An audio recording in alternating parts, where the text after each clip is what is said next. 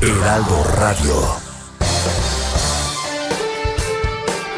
Esto es Me lo dijo Adela con Adela Micha por Heraldo Radio.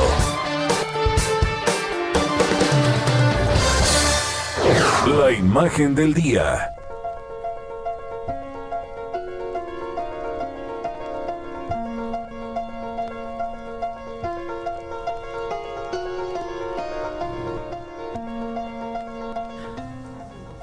Hace unos días Twitter nos ha pedido a todos sus usuarios describir al 2020 en una sola palabra. Y las respuestas llegaron hasta de las más grandes empresas del mundo. Para YouTube, por ejemplo, la expresión que mejor caracteriza este año es darse de baja. Mientras que Netflix respondió, ¿por qué? Ouch, escribió Lego. Y McDonald's lo describió como Grimos, su monstruo de color morado. Largo, dijo la cadena de comida rápida Subway. Y para la aplicación de comunicación Viber, 2020 debe ser silenciado. Y Windows opinó que debe ser eliminado. Son muchas las palabras que pueden describir a este año de pandemia. Dolor, tristeza, soledad, ansiedad, asombro. Pero hoy, hoy hablaremos de una, pérdida. Y es que son tantos los que han partido este 2020, los que nos han dejado por el coronavirus o por otras causas. Y la lista es larga, muy larga, y angustiosa, sofocante, agotadora, y parece no tener fin. Hombres y mujeres de la cultura, del espectáculo, de los deportes, algunos de ellos queremos recordar hoy. Este mes se han ido la actriz Josefina Echanove, madre de la cantante María del Sol, el diseñador Pierre Cardin, el maestro Armando Manzanero, víctima de COVID-19, al igual que el actor Ernesto Yáñez, el doctor Alfonso Morales, un histórico narrador de la lucha libre, y John Le Carré, el grande de las novelas de espías. Y en noviembre despedimos a la leyenda del fútbol, Diego Armando Maradona a la actriz y cantante mexicana Flor Silvestre, a David Prowse, el mítico Darth Vader de Star Wars. El científico mexicano y premio Nobel de Química Mario Molina se fue en octubre, al igual que el actor Sean Connery. Y Joaquín Lavada, Quino, el padre de mi entrañable Mafalda. El legendario guitarrista Eddie Van Halen, ícono del rock de los años 70 y 80. Pareciera que este año han muerto muchos más personajes célebres que en varios años juntos. En septiembre le dijimos adiós a Wanda Seux, un ícono de la época de las vedettes. Y el mundo perdió a la jueza Ruth Bader Ginsburg, símbolo feminista y gran defensora de las causas liberales en los Estados Unidos. El 28 de agosto amanecimos con la noticia de la muerte de Manuel el loco Valdés, irrepetible. Cecilia Romo, la actriz que dio una larga batalla contra el COVID-19 y sus secuelas, también partió en agosto. Y julio fue demoledor. Nos dejaron el director de cine Alan Parker, creador de una de las películas clásicas, El Expreso de Medianoche. Olivia de Havilland, la legendaria actriz de Hollywood. Kelly Preston, actriz y esposa de John Travolta. Naya Rivera, la actriz de la serie Glee, Ennio Morricone, uno de los más grandes autores de música para el cine de todos los tiempos. Y mi querido, mi querido amigo Héctor Suárez, gran actor, se fue en junio.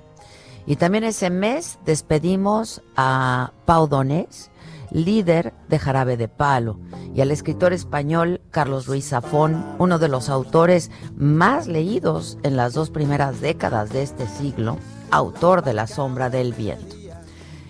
El coronavirus en mayo se llevó a la actriz Pilar Pellicer y al cantante y compositor Yoshio, y en abril a Oscar Chávez y a Luis Eduardo Aute. Don Nacho Treyes, un referente obligado del fútbol mexicano, murió en marzo, lo mismo que la estrella del country Kenny Rogers. En febrero perdimos al mítico actor Kirk Douglas y en enero la muerte se llevó a Kobe Bryant, este histórico Black Mamba de los Ángeles Lakers y a su hija Jana en un accidente de helicóptero. Y aquí en México nos dejaron el guitarrista Chamín Correa y el clavadista olímpico Carlos Girón. Tantos, tantos y en tan poco tiempo. Es desolador. Tal vez es otra de las palabras para describir este 2020.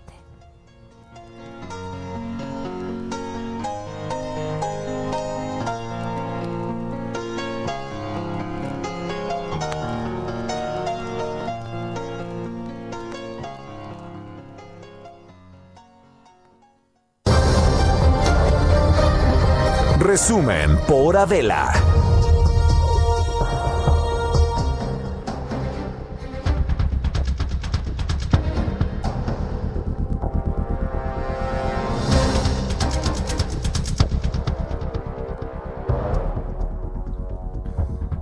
Híjoles, esa es otra palabra para describir este 2020. Híjoles. Desolador. Me quedo con desolador. Qué lista. Pero ya se está acabando. Ay, qué mal presagio. ¿Qué? Me mandaron este año se han muerto dos personajes con iniciales AM. Ah. Armando Maradona, Armando Manzanero. ¿Quién te mandó eso a ti aparte? Víctor Micha me lo. Híjole, ¿sabes qué, Víctor? Pero es que tiene otro Ya- final. ya sé cuál es, Ah, Sí, tiene de otro final. iniciales, Pero, pero- querido Víctor, yo llevo las mismas iniciales. AM. Pero ya, mira, 30. Híjoles. Ya mañana es 31, ya estamos del Tomémoslo. otro lado. Este. Con, ayer, ayer decíamos, ¿verdad? En, en- en la mesa, decíamos que, que ya el mexicano hemos perdido también nuestra capacidad de este humor negro que teníamos, ¿no? Este de, de burlarnos de la muerte, de reírnos de la muerte. Este, estamos muy a flor de piel, estamos muy sensibles con el tema, ¿no? Entonces ya no, pues ya nadie lo pasa, ¿sabes? Sí, no solo no da Este. risa, no solo no da risa, enoja. Pues sí. Y hemos visto Pues esas sí, reacciones y en eso redes. que es muy del mexicano, ¿no? Reírnos de la muerte, este, y, y tomarlo con sentido del humor, pero es, es que es tan doloroso todo lo que está pasando, de verdad. Y hasta ayer, martes, se han aplicado apenas, ¿eh? Porque también, o sea, 18.529 vacunas de Pfizer contra COVID-19 en México. Esto informó eh, Hugo López Gatel eh, y dijo que este avance abarca cuatro días de vacunación, que son un poco más de 4.600 dosis por día en promedio. Este, y eh, ya llegó a México un tercer cargamento hoy con más de 7.800 dosis de la vacunación de Pfizer, pero a ver, son muy pocas. En Estados Unidos ya se han aplicado 2 millones de vacunas. Nosotros no llegamos ni a su 1%. Entonces, pues, digo, esto, ante la tragedia, digo, no, no es que queramos regatear el éxito de que ya estén aquí las vacunas, pero a ver, son muy pocas. Misael Zavala, buenos días. Adela, buenos días, buenos días al auditorio. Efectivamente, como bien lo comentas, esta mañana arribó al país el cuarto cargamento con poco más de 7.800 dosis de vacunas anti-COVID-19 que serán aplicadas al personal de salud. El cargamento llegó de Bélgica al aeropuerto de la Ciudad de México y las vacunas son de Pfizer que se han comenzado a aplicar desde el 24 de diciembre eh, a personal médico, a enfermeras, a doctores, también a camilleros y demás personal de salud. El próximo 4 de enero también arribará a nuestro país eh, el quinto cargamento con alrededor de 53 mil dosis y cada semana pues estará arribando un nuevo vuelo con más vacunas. Eso lo informó el subsecretario eh, de Prevención y Promoción de la Salud, Hugo López Gatel. Se espera, eh, el gobierno federal espera que en enero arriben un millón trescientas mil vacunas que se aplicarán a médicos, enfermeras y eh, bueno al resto del personal de salud. También en enero, eh, a finales de enero y principios de febrero ya comenzará la aplicación de vacunas a, eh, a personas mayores de edad. Eh, esto ya comenzará después de que concluya ya la vacunación, la inmunización al personal médico, ya se estará aplicando a ciudadanos mayores mayores de edad. desde el 24 de diciembre, como bien lo comentaba, ya se han aplicado 18.529 vacunas a personal de salud, lo que significa pues alrededor de 4.600 dosis diarias en promedio. Eh, se está aplicando esta vacuna a personal de que está en primera línea de atención a COVID en el sistema de hospitales públicos y eh, se ha comenzado en la Ciudad de México, también en Monterrey y en Coahuila, en algunos puntos de Coahuila como Saltillo y Piedras Negras. Adela, esta es la información. Bueno, pues yo insisto, ¿eh? son muy pocas, francamente, para el tamaño de esta tragedia aquí en nuestro país. Cada vez nos enteramos, gracias Misael, nos enteramos de más contagios. Ayer casi mil fallecimientos en las últimas 24 horas, eh, prácticamente 12 mil contagios también. Eh, y ahora antes de comenzar, platicábamos de cómo pues ya cada vez más gente está contagiada y más gente está contagiada. Eh, y a pesar de, lo que estamos viendo y viviendo y hoy, escuchando, la gente no acaba por, por, por, entender, ¿no? Sí, piensan que, pero solo voy a ir a tal. Ahí puede pasar, pero solo voy rápido al salón. Me están oyendo. Me están oyendo, ¿verdad? es que justo hoy platicábamos. Trato de hacer Ahorita no es momento de ir al salón o de ir a cosas que podemos pues postergar un poquito. La raíz puede esperar. ¿Cómo andan nuestros pelos? No, por pues ejemplo, platicábamos, ¿no? La raíz. Lo bueno es que aquí, pues con el sol. Sí, como que se aclara. y se aclara y entonces ya se, disimula, pero bueno. Sí, está, está durísimo. Ahorita que leía la, la imagen del día me decía, Maca, son muchos son muchos. Y faltaron, claro que no son todos en la lista, eso estamos hablando de gente, pues celebridades, ¿no? Pero pues tanta gente que, que, pues para ellos son su mundo, sí. quienes se fueron, ¿no? Y figuras que se han ido en México por COVID, ¿no? Oscar Chávez. Oscar Chávez. Joshio. Bueno, Armando Manzanero. Armando Manzanero. Muy impactante. Oye, el presidente hoy estaba enojado, ¿no? Desayuno gallito.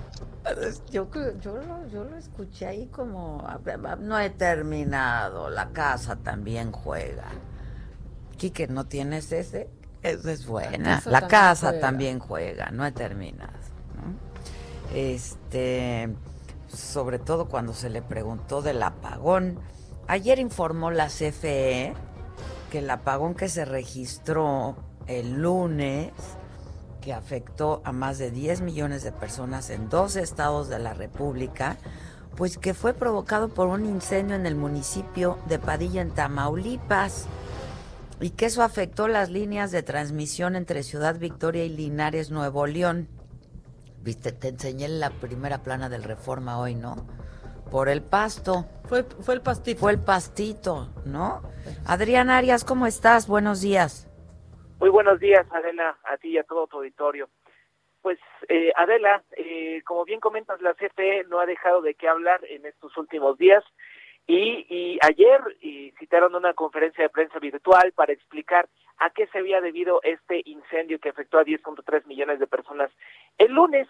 Y bueno, eh, directivos de la CFE, incluyendo a su director eh, Manuel Bartlett, explicaron que había sido originado por una un incendio que había alterado el funcionamiento de dos líneas de transmisión en una zona rural eh, entre Tamaulipas y Nuevo León. Eh, esto, bueno, provocó que estas líneas salieran de operación y fue lo que generó el incendio. Durante la conferencia de la se presentó un oficio eh, en donde la CFE presuntamente comenta o, o, dice la CFE que este oficio se los entregó Protección Civil de Tamaulipas para eh, pues corroborar la versión que presentaba la CFE, para corroborar esta versión de que había sido un incendio. Pero por la tarde, Adela, Protección Civil de Tamaulipas salió a decir que desconoce ese oficio, que no es eh, fidedigno, que es un oficio falso, Y bueno, nosotros en el Heraldo de México nos, nos, nos pusimos a comparar oficios y, y, firmas, sobre todo la firma de Manuel González Márquez, que es el coordinador de protección civil en municipios de Ciudad Victoria, que es el, el, la firma que aparece en el oficio que presenta la CFE, lo comparamos con otros documentos y vimos que no, no, no coincidían las firmas. Y entonces, bueno, sale Protección Civil de, de, Tamaulipas a decir que desconoce los hechos. Y bueno, en la noche eh, se le preguntó a la CFE qué, qué postura tenía de esto, Adela, y no ha respondido. Hasta el momento la CFE no ha dado respuesta a este desmentido de Protección Civil de Tamaulipas, Adela. Ya. Oye, aquí tengo el documento este con la firma falsa. ¿No? Sí se ve, se ve muy diferente la firma, ¿no? Sí, Adela, es, una firma que eh, en el oficio de la CFE se, se, ve como eh, un poco inclinada, es decir, hacia arriba, y la firma de, del oficio que nosotros conseguimos de, de, de CONAPRED, de otro documento, no tiene tanta inclinación y tiene otras... Eh, sí, sí, sí, es otra caligrafía, sí, claro, claro. Y bueno, aquí lo que llama la atención es que la CFE no ha salido a, decir esta boca es mía respecto de eso. Mantiene hasta el momento pues su postura. Habrá que ver si dicen algo más tarde, pero me parece algo muy grave, Adela. Estamos hablando de una falsificación, una presunta falsificación de un documento. Sí, sí, sí, terrible, terrible. Pues vamos a estar muy atentos y en este momento también eh, Carlos Juárez, ¿lo tengo en la línea? A Carlos Juárez, muchas gracias por lo pronto, Adrián. Carlos Juárez, nuestro corresponsal eh, en Tamaulipas, justamente nos habla de esto. ¿Cómo estás, Carlos? Hola, ¿qué tal Adela? Un gusto saludarte a ti y a todo tu auditorio. Efectivamente, te comento que durante ya la casi la medianoche de hoy, bueno, la Coordinación Estatal de Protección Civil denunció que el documento presentado justamente el martes por la Comisión Federal de Electricidad es falso. El coordinador estatal de esta dependencia, Pedro Granados Ramírez, dijo al Heraldo de México que hay inconsistencias en el documento presentado. Y es que, bueno, la firma de Manuel González Márquez, quien es director de coordinación eh, por con municipios, que supuestamente firmó el parte de PC Tamaulipas a la CPE, no corresponde al funcionario estatal, así como tampoco el número de folio y los logotipos del documento. Hay que señalar, Adela, que ni siquiera cuenta con los eh, sellos que, que ocupa el gobierno de Tamaulipas en este, eh, este tipo de documentos. En cuanto a la información presentada, también se descartó que exista el reporte al 911, como lo dice la CPE, sobre el incendio que ocurrió durante el eh, lunes y es que bueno, está el tema del pastizal mencionado ubicado entre los municipios de Padilla y Güemes. Cabe señalar, Adela, que fuentes del gobierno de Tamaulipas adelantaron a este medio que posiblemente en unas horas van a presentar las denuncias correspondientes por la falsificación de estos documentos que son del gobierno de Tamaulipas. Es un escándalo, esto es gravísimo. Así es, porque bueno, justamente comentabas del documento, hay un comparativo y se ve obviamente que no se cuenta ni con el folio, no se cuenta ni con los sellos y aparte, Adela, este tipo de informes deben de ser emanados exclusivamente por el coordinador estatal, en este caso Pedro Granados, y no por este funcionario que menciona la Comisión Federal de Electricidad. Híjoles, entonces van a presentar una denuncia. Se prevé que en las próximas horas ya se esté presentando una denuncia, eh, hay que esperar ante qué eh, dependencia será, pero sí hay la intención de por este tipo de falsificación donde, bueno, pues eh, se involucra al gobierno de Francisco García Cabeza de Vaca. Híjoles. Bueno, pues vamos a estar muy atentos. En cuanto sepas algo, nos informas, ¿no? Sí, claro, estaré muy al pendiente de la información respecto a estas acciones que emprenderá seguramente ya en las próximas horas el gobierno del Estado. Muchas gracias, gracias. Yo les recuerdo que eh, nos pueden escuchar eh, a través del Heraldo Radio. Estamos transmitiendo también por la plataforma de Saga para que nos puedan ver en Facebook y en YouTube. Los saludamos desde aquí, como siempre. Muchísimas gracias. Eh, y bueno, pues les decía que eh, hoy el presidente habló de este tema, ¿no? Y dijo que va a defender y a sacar adelante a la Comisión Federal de Electricidad, a sus trabajadores y a sus técnicos, y que se va a fortalecer. Casi, casi dijo, pues ahora sí que pésele a quien le pese, ¿no? Este, así, así lo dijo. Se restableció el servicio y no se afectó el sistema eléctrico nacional. Entonces vamos a sacar adelante a la Comisión Federal de Electricidad como estamos sacando adelante a Pemex, con los trabajadores, con los técnicos mexicanos, que son de primera. Pero es entendible que al Reforma y a sus patrocinadores este, les moleste el que se esté apoyando a la Comisión Federal de Electricidad. No, pues si no va por ahí, ¿no?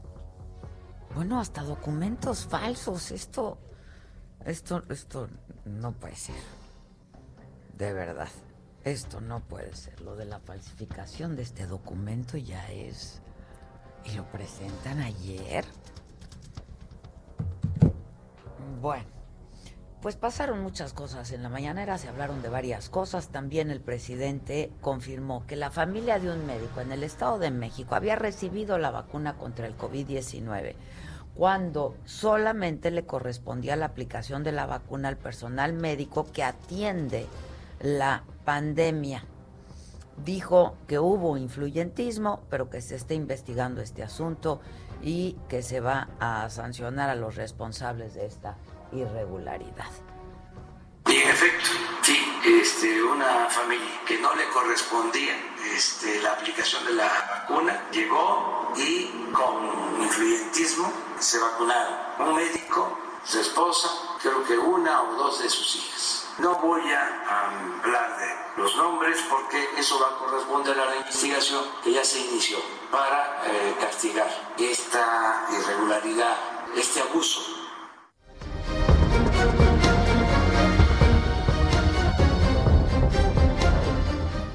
solamente, o sea, ay, es que estoy tan molesta, se han aplicado dos mil y ni así pueden. O sea, este es un caso, pero ayer supimos de otro que ya llevas tú en lo macabrón, que también está macabroncísimo, un médico oftalmólogo. Que, no, no está ni de cerca en la primera línea. No, o sea... Y lo presumen. No, no, no, no. Pero es que no hay estrategia, no hay logística, que es lo que comentábamos ayer también. ¿Cómo, cómo le van a hacer, pues? ¿Cómo le van a hacer? Bueno, y se habló de las tortillas, de la gasolina, de los refrescos que no van a aumentar, que para que no haya abusos, así, todo eso dijo. Para que no haya abusos lo mismo en el caso de las gasolinas y de los combustibles. Aquí vamos a informar mañana para que no haya abusos. De los refrescos, este, es solo inflación, 3%. ¿sí? No en todo. En el caso, por ejemplo, de la tortilla, no hay este aumento. Hay un acuerdo. Bueno, eh, estuviste por ahí tú, Paris Salazar, te tocó y a ti de nuevo. ¿Cómo estás? Buenos días, Adela, amigas amigos del Heraldo de México. Así es, esta mañana el presidente Andrés Manuel López Obrador defendió la versión de la Comisión Federal de Electricidad sobre que un incendio provocó el apagón que afectó a 10.3 millones de usuarios en el país durante dos horas el pasado lunes. Y es que consideró que los conservadores hacen un escándalo y que estos conservadores tienen una campaña en contra del director general de la Comisión Federal de Electricidad, Manuel Barlet. Y en la conferencia también el presidente López Obrador afirmó él es el responsable de las decisiones que se toman en esta empresa para estatal, por lo que los ataques deben ir dirigidos a él y no hacia Manuel Bartlett. Dijo que eh, él como presidente toma estas decisiones. También afirmó el presidente que ya se llegó a un acuerdo con las empresas Minsa y Maseca para que no haya un aumento el próximo año del precio de la tortilla. Dijo que solamente habrá incremento de 3% de la inflación en algunos productos y que mañana dará detalles sobre estos sobre qué productos eh, tendrán registrarán un aumento el próximo año. También anunció que en marzo... Déjame hacer una pausa. Vamos a hacer una pausa para que no nos corten y regresamos para que para que sigas con tu información de lo ocurrido hoy en la mañanera. ¿Dónde leía yo el otro día? ¿Qué le sabrá Bartlett al presidente? ¿O qué le debe el presidente a Bartlett? Esto es una defensa. qué le dio? ¿O qué, le, dio de tomar? Bueno, vamos a hacer una pausa, regresamos, nos escuchas por el Heraldo Radio. Esto es Me lo dijo Adela, soy Adela Micha, volvemos. Continúa escuchando Me lo dijo Adela con Adela Micha. Regresamos después de un corte. Heraldo Radio.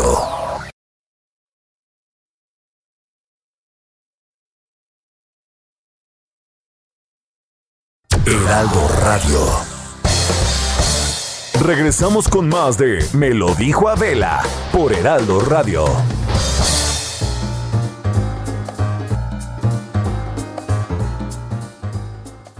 Muy buenos días, muchas gracias al espacio de Me lo dijo Adela. ¿Qué les parece, amigos, si hoy 30 de diciembre, pues ya finalizando el año, hay que darnos un regalito muy bueno y que tenga que ver con nuestro interior y exterior, porque un tratamiento antivejez no cae nada mal para comenzar el año y despedir el que ya se va, ¿verdad? René Navarro, ¿cómo estás? Adelante. Moni, buenos días. Justamente eso es lo que les traigo, el tratamiento suizo antivejez, ese que es tan famoso Simplemente hay que tomarlo para que a través de todos esos antioxidantes que contiene, que promueve una regeneración celular, vamos a hacer, vamos a rejuvenecer prácticamente de adentro hacia afuera. O sea, vamos a regenerar nuestras células, vamos a tener órganos nuevos y desde luego, claro, por células nuevas y desde luego se va a también notar en la piel. Adiós a las arrugas, adiós a la placidez.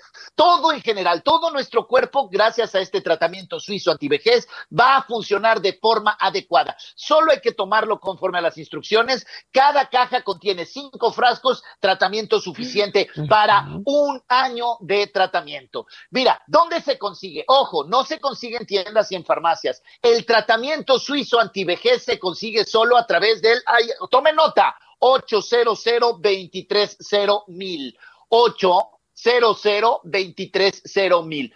Pídalo ahí o vaya a www.granfin.mx. Pero apresúrese, porque si es de las primeras 100 personas que llama al 800 mil o va a la página de granfin.mx, 100 primeras personas, le regalo el tratamiento. Ojo, solo paga los gastos de manejo y envío. El tratamiento es totalmente gratis, mi querida Moni. ¡Qué padre! Pues ya le escucharon amigos, a marcar en este momento, a darnos ese regalo. Yo lo voy a hacer, ¿eh? ¿A dónde marcamos y nos vamos? 800 mil www.grantin.mx. Muchas gracias, René.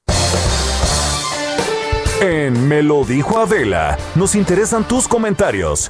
Escríbenos al 5521 537126.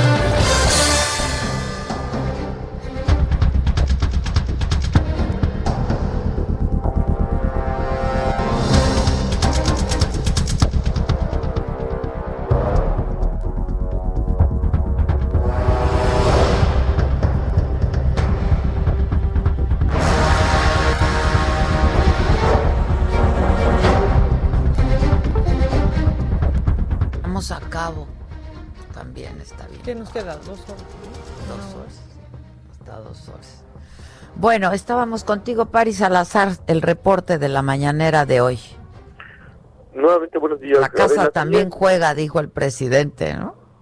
Así es, y es que el presidente López Obrador también anunció que en marzo de 2021 llegan los primeros lotes de la vacuna de AstraZeneca a México y confió que en México no faltarán las vacunas contra el COVID-19. En esta conferencia de prensa el presidente dijo que también celebró la aprobación que hizo Reino Unido de la vacuna de AstraZeneca, ya que México tiene un contrato de precompra de 77.4 millones de dosis de esta vacuna con la farmacéutica. Adelantó que el día de mañana el canciller Marcelo Ebrard tendrá una reunión virtual con su homólogo chino para abordar la vacuna de Cancino, ya que entre enero y marzo llegarán 8 millones de vacunas a México de las 35 millones comprometidas para el 2021. También en la conferencia de prensa el presidente confirmó que la familia de un médico en el Estado de México recibió la vacuna contra el COVID-19 cuando no le correspondía la aplicación, ya que solamente estaba asignada para personal médico que atiende la pandemia. Indicó que ya continúa la investigación en las instalaciones de la 22 zona militar en Santa María Rayón y que se va a sancionar a los responsables de esta irregularidad y pidió a la población denunciar cualquier abuso a hereditariedad durante esta vacunación y pidió denunciar que nadie debe saltarse o brincarse las filas para recibir la vacuna. Dijo que se decidió vacunar al 80% a los adultos mayores para reducir el 80% de la mortalidad por la pandemia. Y también dijo que a pesar de que el Fonden ya no era utilizado los últimos meses del 2020, los recursos para apoyar a los damnificados por las inundaciones en Tabasco y Chiapas no faltaron porque se entregaron de manera directa con manera eh, y de manera honesta. También indicó que, de acuerdo a una encuesta de aprobación de líderes globales de la empresa Morning Consulting, lo ubica a él, al presidente López Obrador, como el segundo mejor evaluado entre varios países, mejor, está mejor evaluado que Angela Merkel de Alemania, Justin Trudeau de Canadá o que Pedro Sánchez de España y confió que la población mantendrá el respaldo hacia su administración. También dijo que habrá una ampliación de 5 mil millones de pesos para el Banco del Bienestar, por lo que el próximo año se puedan terminar las 2.500 sucursales y se tendrá la red bancaria más grande del país y será del gobierno federal. Y bueno, para superar el COVID-19, Rosa Isela Rodríguez ya se incorpora de manera presencial a la titularidad de la Secretaría de Seguridad y Protección Ciudadana y que ya tendrá hasta, ya que antes atendía las tareas de seguridad desde su domicilio y mañana esta funcionaria dará un informe sobre la situación de seguridad en el país. Es la información que les tengo, Adela. Bueno, pues muchas gracias, Paris. Gracias. Buen día. buenos días. Cuídate mucho. Gracias. Buenos días. Hoy hablábamos de Acapulco de que ahí estábamos hace un año y que la quebrada ya no va a ser en la quebrada. Yo ya no puedo con tantos cambios que van este a cambiar año, ¿eh? la sede. ¿Cuántos años llevan ahí? ¿Cómo? Me encantaba ir en barco de En chiquita barquito, y ver- claro, es Y increíble. ahí se hace filita de barcos, todos A los mí rodean. hasta verlo hasta desde hasta siempre iba yo cada que podía porque se ve padrísimo. Sí. Y tienen sus horarios. ¿Y ahora entonces, dónde? No sé, dejan preguntarle a Alejandro Castro. Ah, todavía no lo tenemos. No sé a dónde, pero ahorita que nos explique, este, no, no es Alejandro Castro, es Linares, perdón, es Linares. Este, pues no sé, pero que tienen diferencias con, pues lo- lo- la, la directiva del hotel ahí, este, donde está ese acantilado. Y van a buscar Y otro, entonces pues, van a buscar otro. otro acantilado. Ya nos lo van a hacer así ya muy avanzado. Es que eso era padrísimo. era el Acapulco como tiene viejo. que ser, claro. Qué clavadistas aparte. O sea, era Qué muy buenos impresionante. son. Sí. Buenazos y aparte, pues está bien, está- está- lo ves y dices, híjole, sí. Sí. ¿Cuántos metros? Es pa- ah, bueno, a mí me encantaba. A mí me encanta hasta, hasta reciente, cuando puedo. Este, Hay una va a ver si coincido en el horario, porque luego cambian los horarios y así, me encanta ir a verlos, me encanta. Eh, ¿lo, ¿Lo tengo? No. Bueno, pues a ver que nos diga, que nos diga dónde este, dón- a dónde se van a mudar, ¿no? Oye, Vamos. mamáquita, pues háblanos de este hombre, oftalmólogo que también se puso la vacuna. Y yo creo que como está tronadón y así, Híjole, pues es quiso que presumir el brazo, que yo no sabía si era brazo o, o, No, y- o y el pecho. No, bra- pecho, bra- ¿eh? el pectoral ahí en O un sea, primer plano. Yo al principio que me enseñaste la imagen no sabía si era una bubio, de qué me hablabas. Qué cosa. Es que no se ve ni la jeringa. Pues se, se nos hizo viral este este hombre que, pues, la verdad, por musculoso, ¿no? Todo mundo le puso atención. Salió en algunos reportajes de, de pues, el servicio de salud aplicando la vacuna y llamó la atención. Y entonces, Pero llamó la atención eh, de- en principio, pues por, por, eso, por ¿no? estar Por- muy acá, muy Ajá, y muy se fuerte. quitó y le hizo aquí todo el show. ¿no? Y pues lo fueron descubriendo justo por eso, porque de pronto Escándala lo hizo meme, ¿no? De manas, ya está la vacuna. Y pues empezaron a ver, pero ¿quién es y de dónde es este doctor? que Porque además mira, sale en televisión o no sé qué. pues creo que tiene una sección en un programa Pues de imagen que- en las que mañanas. tenía, ¿no?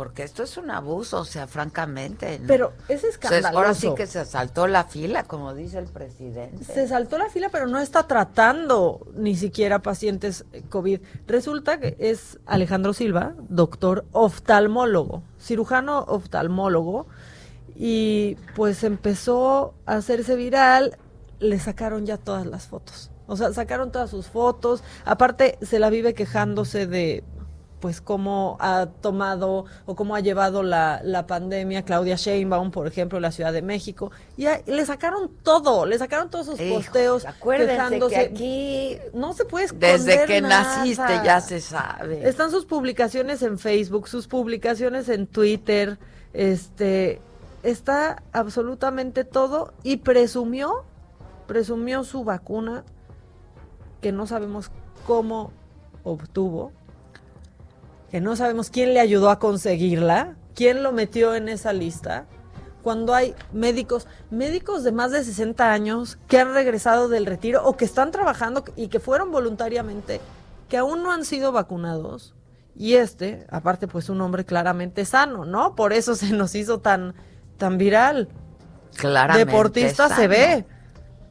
Joven también se ve. Hay médicos que están atendiendo pacientes también. Yo no, a ver, eh, ah, pero es que le sacaron sus fotos vacacionando durante la pandemia. O sea, hay especialidades, pues médicos también, que aunque no están atendiendo a pacientes de COVID, que, oye, hay un desgaste brutal también. O sea, la gente se enferma de otras cosas y la gente tiene que ser este, operada y la gente tiene que, eh, pues, pero mira, por ejemplo, ahí andaba en Playa del Carmen comiéndose un heladito en Navidad. No estaba, no estaba dedicando, híjoles, dedicándose a tratar enfermos de coronavirus. Aquí está también, mira, muy, muy feliz, enseñando las pompas en Instagram eh, de vacaciones de estos días. Maca, qué horror, me da repele.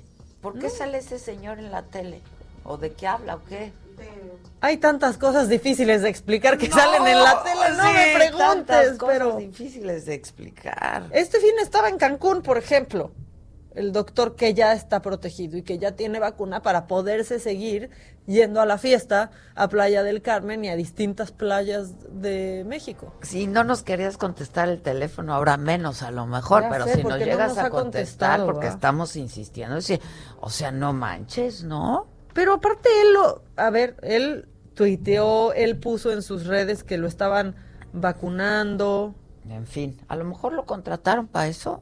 Y, todavía... ¿No será pues que le dijeron, oye, queremos que la gente tenga la confianza de vacunarse? historias, no dolió, aún sigo esperando si desarrollo superpoderes y saca ahí su, su brazo. No, hombre, estamos para chistes. No, ya. Bueno, eh, también en la Ciudad de México este, pues con todos estos problemas que hemos enfrentado, ¿no? Este, la epidemia eh, sanitaria desencadenado también, pues la económica, ¿no? Y uno de los sectores que más ha resentido esto, hablábamos también, Maca, que lo hemos estado hablando todo el año prácticamente, ¿no? De que estamos en semáforo rojo, los restaurantes están cerrados, eh, y, que a pesar de que no estábamos en semáforo rojo, nosotros, nosotras insistíamos mucho en que si podían se quedaran en casa, que no fueran a restaurantes, pero que siguieran consumiendo de alguna manera, que compraran la comida, se la llevaran a casa, etcétera, etcétera. Y es por ello que yo tengo ahorita en la línea a em, Fatlala Acabani, él es secretario de Desarrollo Económico de la Ciudad de México, para ver pues qué tipo de apoyos se estarán dando a este sector, al sector restaurantero y a otros sectores también que pues la, han pasado bastante mal. La Ciudad de México pues es una de las más afectadas en todos sentidos por esto eh, que hemos estado atravesando. ¿Cómo estás, Fatlala? Te saludo con gusto. Hola, muy, muy buenos días. Gusto saludarte igualmente. Igualmente, ¿cómo estás? A ver, cuéntanos. Este, pues toda la industria restaurantera lo ha estado padeciendo muchísimo, ¿no? Sí.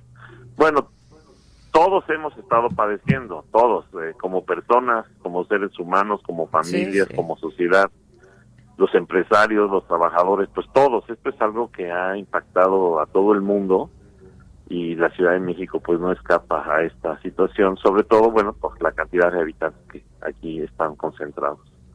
Pero efectivamente, como lo señalas, uno de los eh, rubros, de los sectores más golpeados dentro del, del, de los impactos de la pandemia, pues es el sector de la gastronomía, el sector restaurantero, cafeterías, cocinas económicas, taquerías, etcétera. Entonces la jefa de gobierno dispuso de un monto de 220 millones para apoyar a 100 mil trabajadores de este sector, desde parrilleros, cocineros, taqueros, hostes, eh, ayudantes de meseros, etcétera, para poder solventar un poco eh, sus gastos. Desde luego que no sustituye de ninguna manera su salario, pero es un apoyo para solventar sus gastos en esta temporada y en el marco del semáforo rojo. Entonces, hasta ahorita van inscritos 36 mil aproximadamente trabajadores del sector. El día 4 de enero vamos a empezar la dispersión de los recursos, siempre y cuando quienes se hayan registrado pues nos hayan proporcionado todos los datos, sobre todo un teléfono para hacerles llegar el número de referencia para que se presenten en la ventanilla del banco y puedan con su identificación oficial cobrar el recurso. ¿Qué, ¿Qué, tipo de establecimientos pueden ser candidatos a recibir este apoyo o cómo está la cosa? Sí, son, mira, restaurantes, pueden ser desde manteles largos hasta cocinas económicas. Todos están incluidos, son 100 mil trabajadores. Desde luego los más impactados son los meseros, porque ahorita hay que recordar Roteros, meseros. Exacto. En el marco del semáforo rojo, sí tienen permitido vender a domicilio y vender para que la gente recoja en el lugar. Para llevar, sí. Para llevar, exactamente. Entonces, aquí el tema es que no están al, cerrados al 100%. Sin embargo, los meseros son los mayormente impactados. Entonces, para ellos básicamente va dirigidos, aunque no queremos hacer ningún tipo de discriminación y se decidió que sea a todos los trabajadores del sector. Ya, este, ¿qué tienen que hacer? ¿Dónde, ¿Dónde hay que inscribirse? ¿Y nos puedes repetir de cuánto es este apoyo? Sí, el apoyo es de 2.200 pesos en una sola exhibición, es un apoyo a fondo perdido, eh, es decir, no es un préstamo, es un apoyo. Y eh, lo que tienen que hacer es ir a la página del gobierno de la Ciudad de México, eh, tener su credencial de lector, es decir, ser mayores de edad y abrir su llave que le va a permitir acceder a este apoyo y a otros servicios que ofrece el gobierno de la ciudad. Entonces, con este apoyo, eh, con esta llave, perdón, pueden registrarse su nombre, su dirección, el nombre del establecimiento donde trabajan, ponerle, si es una cocina económica, ponerle cocina económica, la ubicación, el oficio que desempeñan, un comprobante de domicilio y eh, sobre todo un número de teléfono y si tienen, de ser posible, una tarjeta de débito o de crédito a donde se les deposite. Para que se les pueda hacer el depósito. había transferencia electrónica, entonces tenemos esa capacidad.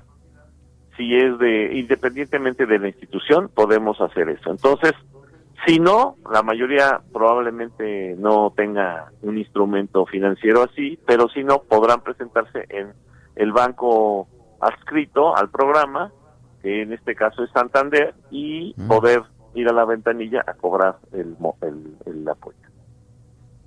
Ahora, dime, dime algo. Este, sí, dime. alguien nos estaba mandando un mensaje hace un rato de que eh, pues la industria automotriz está también pasándola muy mal, que están eh, cerrando este, muchas distribuidoras están cerradas, en fin, y que la economía informal pues sigue funcionando. Eh, ¿tienes, ¿Tienes datos y tienes información de cuántos negocios han cerrado, por ejemplo, en el sector restaurantero? Mira, el sector restaurantero en la Ciudad de México hay alrededor de formalmente establecidas más de 100 mil unidades, de las 500 mil que componen las unidades económicas de la Ciudad de México. Eh, son de muchísimos tipos, desde bonditas, taqueros, parrilleros, eh, eh, cocinas económicas, restaurantes, cafeterías, hay de todo tipo, ¿no? Entonces estamos contando desde cafeterías que ofrecen café y pastel, que son parte del sector gastronómico, y estamos contando también pues restaurantes de donde puedes gastar 500, 600 pesos por persona. Entonces es para todos y eh, son aproximadamente 100 mil eh, eh, las unidades económicas impactadas que pertenecen a este sector que es un sector importante en la vocación económica de la Ciudad de México. Sí, claro, claro. Porque pues la Ciudad de México tiene una vocación turística, tiene una vocación de atención a mucha población flotante que igualmente sirve de apoyo a esta a esta eh, eh, situación de los trabajadores, de ejecutivos, menús económicos, menús ejecutivos, etcétera, ¿no? Entonces, eh, sí es muy importante que fortalezcamos a este sector porque es fundamental en el desarrollo económico integral de la ciudad. imagínate, o sea, las taquerías en la noche, eh, cocinas económicas cerca de fábricas, de zonas industriales, de zonas financieras, eh, restaurantes para ejecutivos, restaurantes para empresarios, restaurantes para familiares, o sea, son muchísimos los negocios adscritos a este rubro. Pues sí. Oye, este, en realidad, pues tú, tú has eh, informado y has subrayado que em, la economía de la ciudad nunca paró y que incluso algunos sectores habían crecido. Sí. ¿Cómo, cómo está esto? Mira, te voy a, eh, si me llevo un poquito de tiempo, mira, son cinco sectores básicamente los que Tengo nunca cuatro han parado. minutos. Ok, de acuerdo. Los que nunca han parado en ningún país porque son considerados esenciales. En el marco del semáforo rojo. Serían financiero, farmacéutico, salud, abasto, telecomunicaciones. Estos cinco sectores nunca van a parar. Eh, se dispuso en la Ciudad de México y en todo el país agregar el sector de la construcción, que es fundamental en el impulso económico, y el sector cervecero, igualmente que todo el sector de transporte. Eh, el cervecero, ¿por qué? Porque exportamos mucha cerveza, entonces se decidió no pararlo. Entonces, en ese sentido, estos son los sectores esenciales. Los sectores que pararon, todo el sector comercio y servicios, es decir, ropa, calzado, eh, eh, este, eh, todo tipo de eh, enseres no esenciales que no son necesarios para que las familias puedan eh, guardarse durante el semáforo rojo, estar en sus casas con las mejores condiciones, ¿no? Todo lo que es telecomunicaciones, telefonía celular, etcétera, pues desde luego es considerado esencial. Otros elementos esenciales son los talleres mecánicos, los talleres de bicicletas, etcétera. Entonces, todo esto sirve para que la sociedad siga eh, eh, funcionando y atendiendo sus principales necesidades. Este porcentaje en el primer semáforo rojo fue del 53%, ¿sí? El que, el que, el que no paró. Y ahora hay un poco más de comercios que se agregaron como esen no como esenciales, pero que sí pueden abrir, que son estéticas, papelerías, eh, y todo tipo de negocio que esté en los centros de las colonias y centros de barrio para que las familias también puedan abastecerse en estos centros de barrio sin generar demasiada movilidad.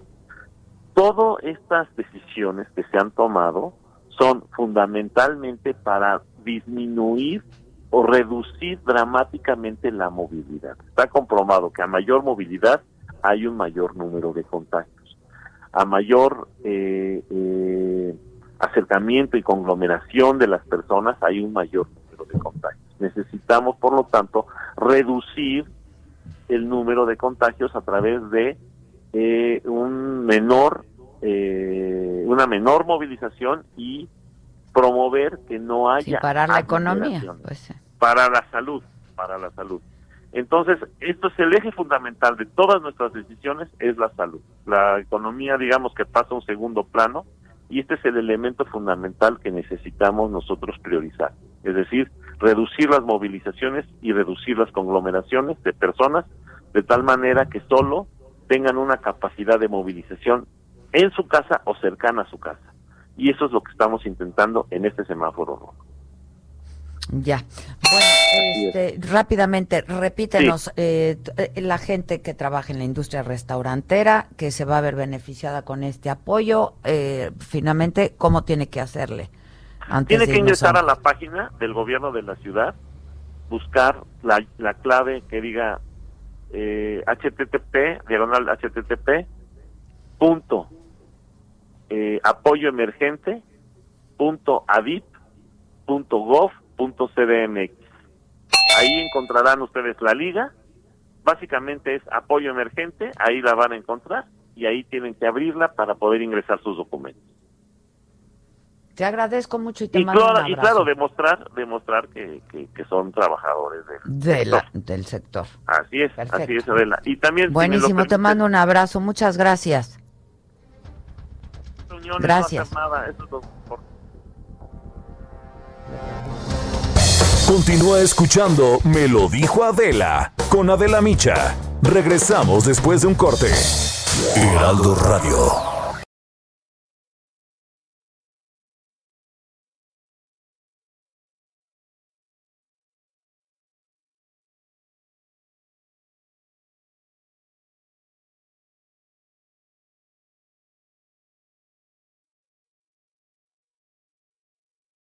Heraldo Radio.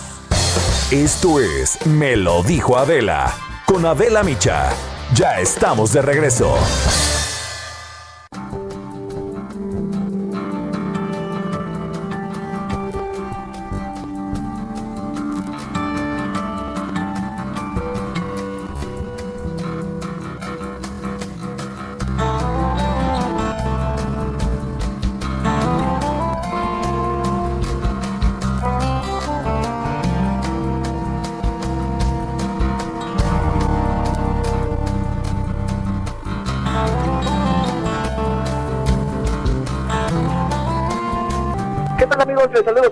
Gusto desde Acapulco Guerrero y para informarles que el lugar que catapultó precisamente al puerto de Acapulco a nivel internacional es la tradicional y mítica quebrada, lugar donde artistas de Hollywood y de la época de oro del cine mexicano observaron atardeceres inolvidables y también apreciaron la valentía y gallardía de los históricos clavadistas que a cambio de unas monedas arriesgaban y arriesgan su vida lanzándose de los riscos de la quebrada.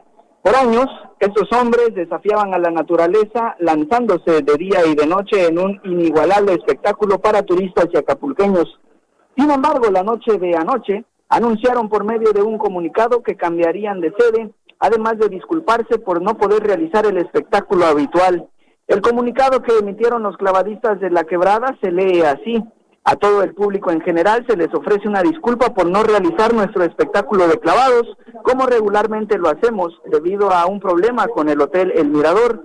Hemos tenido que realizar nuestro show en otro acantilado con el fin de que el hotel no siga explotando nuestra imagen y nuestro espectáculo sin ser partícipes de alguna contribución. Y es que hay que recordar, amigos de la República Mexicana, que los clavadistas de la quebrada no reciben ningún pago, solamente las propinas que los turistas y que los propios acapulqueños les dan por ir a presenciar el espectáculo. Es el reporte que tenemos desde Acapulco Guerrero. En Me lo dijo Adela, nos interesan tus comentarios. Escríbenos al 5521 537126.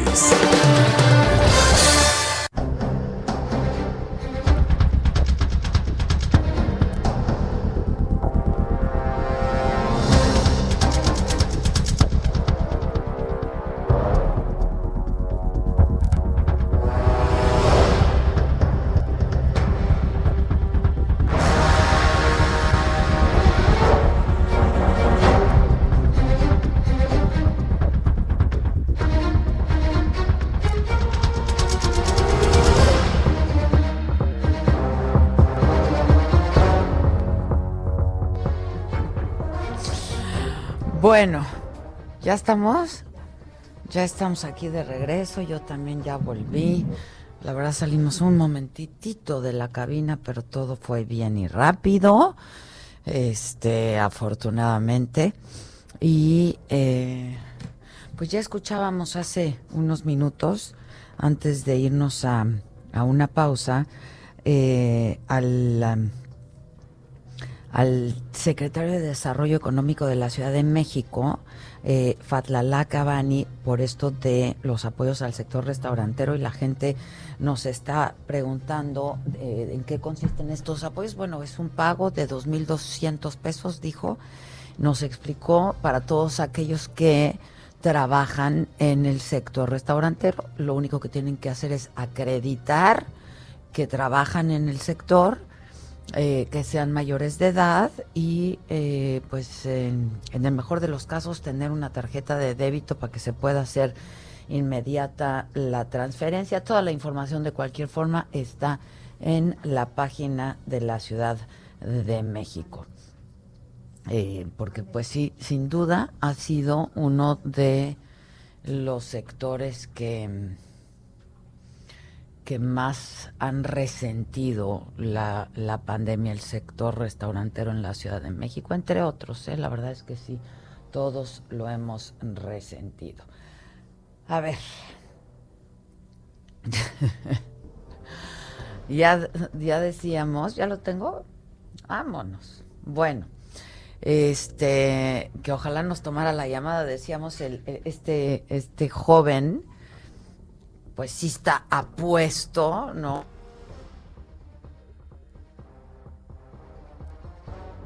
y desarrollado eh, el promotor de la vida saludable y de fitness, Alejandro Silva, el oftalmólogo, manita.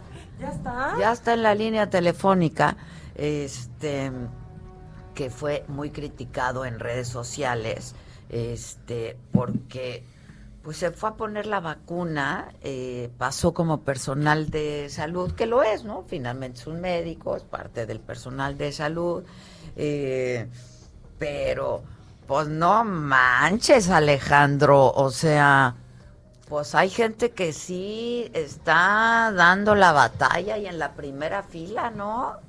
Colegas tuyos, pues. Buen día. Hola, ¿qué tal Adela? ¿Cómo estás? Pues yo bien, tú bien tranquilote. Bien vacunadote. Bien vacunadote, bien tranquilote. Bien, también, este, pues un poco sorprendido con todo esto que, que está pasando, porque la verdad, pues no, no lo vi venir, este, y pues tratando como de digerirlo por todos lados. Pero, a ver, este, sí caes en la cuenta y eres consciente de que pues no formas parte de la primera línea, ¿no? Del personal de salud que está enfrentando esta pandemia y que te saltaste la fila, te metiste en la fila. Mm, es que creo que eso es lo que la gente no está viendo, Adela, y, y te agradezco que me den esta oportunidad de explicarlo. Yo les dije que a lo mejor nos iba a explicar algo que había que una explicación quizás. Yo les Claro, dije. La gente cree que, que, que los hospitales COVID Ajá. ¿Qué pasó? ¿Nos fuimos nosotros? Sí. Sí, porque hasta... No, fuimos nosotros. ¿Nosotros No está él. estamos? ¿Se fue él? Nos dejó en puntos suspensivos, ya nos iba a dar la es que- explicación. es que, ¿Qué crees? Que en ese momento también a mí me falló el internet de mi celular. Sí. Entonces a lo mejor es eso, no lo sé. Pero nosotros estamos al aire. Yo te dije a lo mejor le pagaron, le pidieron que fuera... No, O quizás por ser médico que atiende los ojos y No, los yo ojos. te dije, o sea, yo te dije que hay ya otros está, médicos ya está de que regreso están el doctor. trabajando. Perfecto. Eh, A- Alejandro, viene. Ajá. Lo que les comentaba, eh, yo trabajo en una institución pública y es un hospital COVID. Entonces, lo que la gente no está vislumbrando es que los hospitales COVID, si bien están atendiendo el COVID, no pueden dejar de atender el resto de las enfermedades, en especial, en especial enfermedades crónicas, porque los pacientes siguen necesitando cirugías, siguen necesi- necesitando ir, no sé, con el psiquiatra, en el caso de nosotros con la oftalmología. Entonces, yo realmente, yo no he parado de trabajar en todo lo que es la pandemia. Este, yo he estado cubriendo como la consulta del servicio de glaucoma en esta institución junto con mis otros compañeros oftalmólogos y de otras especialidades. Y pues realmente no hemos parado porque bueno en mi caso yo soy glaucomatólogo y el glaucoma es una enfermedad crónica que si no está supervisando y ajustando tratamientos o cirugías cada cierto tiempo puede causar ceguera irreversible. Es de hecho la primera causa de ceguera irreversible a nivel mundial entonces el hecho Me de queda que- clarísimo eso, ¿eh? De hecho, Ajá. antes de hablar contigo, yo El- estaba diciendo que hay médicos con otras especialidades que no han dejado de trabajar, que siguen atendiendo a sus pacientes, pero pues esta no era la logística, no era la lógica, o sea, era la primera línea. era primero pues aquellos que sí estaban en contacto directo con pacientes COVID, que no es tu caso. Aquí el problema es que sí estoy en contacto directo con pacientes COVID, aunque no lo parezca, y te voy a explicar por qué. El grueso de mis pacientes, yo soy subespecialista en glaucoma y en catarata, son pacientes de más de 50 o 60 años. Como todos sabemos, hay pacientes que pueden ser asintomáticos contra el COVID. Una exploración de oftalmología implica, no sé si alguna vez este, han acudido a una, pero que yo esté con prácticamente un microscopio como a 10, 15 centímetros de la cara del paciente. Entonces, ¿qué pasa? si yo estoy en un hospital COVID y yo, que veámoslo estadísticamente de esta manera, lo más probable es que si yo lo tuviera fuera un portador asintomático, esos 10 o 15 pacientes que yo veo al día en la mañana están en un riesgo de que yo les transmita el virus. En Me este queda claro otra vez, porque estás en contacto con población vulnerable. Me queda claro, estoy pensando en dentistas, por ejemplo. Imagínate, los dentistas, los otorrinos, pero no fueron a formarse, compadre. Claro, eh, sí, sí fueron a formarse porque se, se vacunó a todo el personal médico del hospital. Aquí la única diferencia es que pues yo corrí con el, la suerte buena o mala de que pues le llamé la atención a quien tomó las fotos y me tomaron las fotos a mí.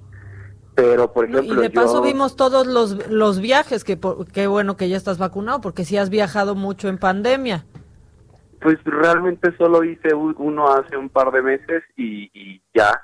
Pero aquí la situación es que yo, aunque no estoy dándole tratamiento directo a los pacientes COVID, sí veo pacientes, o sea, sí estoy en contacto con pacientes COVID.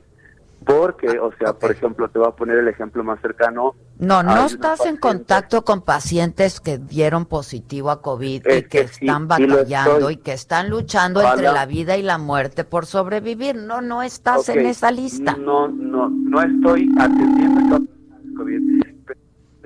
Pero estoy viendo pacientes que tienen COVID Muchas veces ellos no lo saben y nosotros nos enteramos una vez que ya pasaron ah, bueno, pues yo también, pues como todos, mano. Pues Exactamente, o sea, por ejemplo, un ejemplo que te puedo dar, el más cercano es que hubo un paciente de glaucoma que yo he estado viendo semanalmente porque era un paciente delicado y lo he visto semanalmente las últimas cuatro o seis semanas, más o menos. Y justo ayer lo íbamos a meter a quirófano y siempre eh, antes de meterlos a quirófano les hacemos una prueba COVID y dio positivo. Y entonces yo me aventé las últimas tres o cuatro semanas, o asumamos que lleva dos de estar enfermo, con un paciente teniéndolo a 10 centímetros de mi cara y hablando con él y tocándole los ojos y todo. A todos, ¿eh? O sea, pasa un cardiólogo, tuve que ir al dentista, luego di positiva, pues estuvo a lo que voy es a lo mejor yo no les estoy dando el tratamiento a los pacientes COVID para el COVID. Bueno. Porque evidentemente... Pero sí sabes que el llamado fue para todos aquellos que están en la primera línea. Es todo ¿Me escuchas?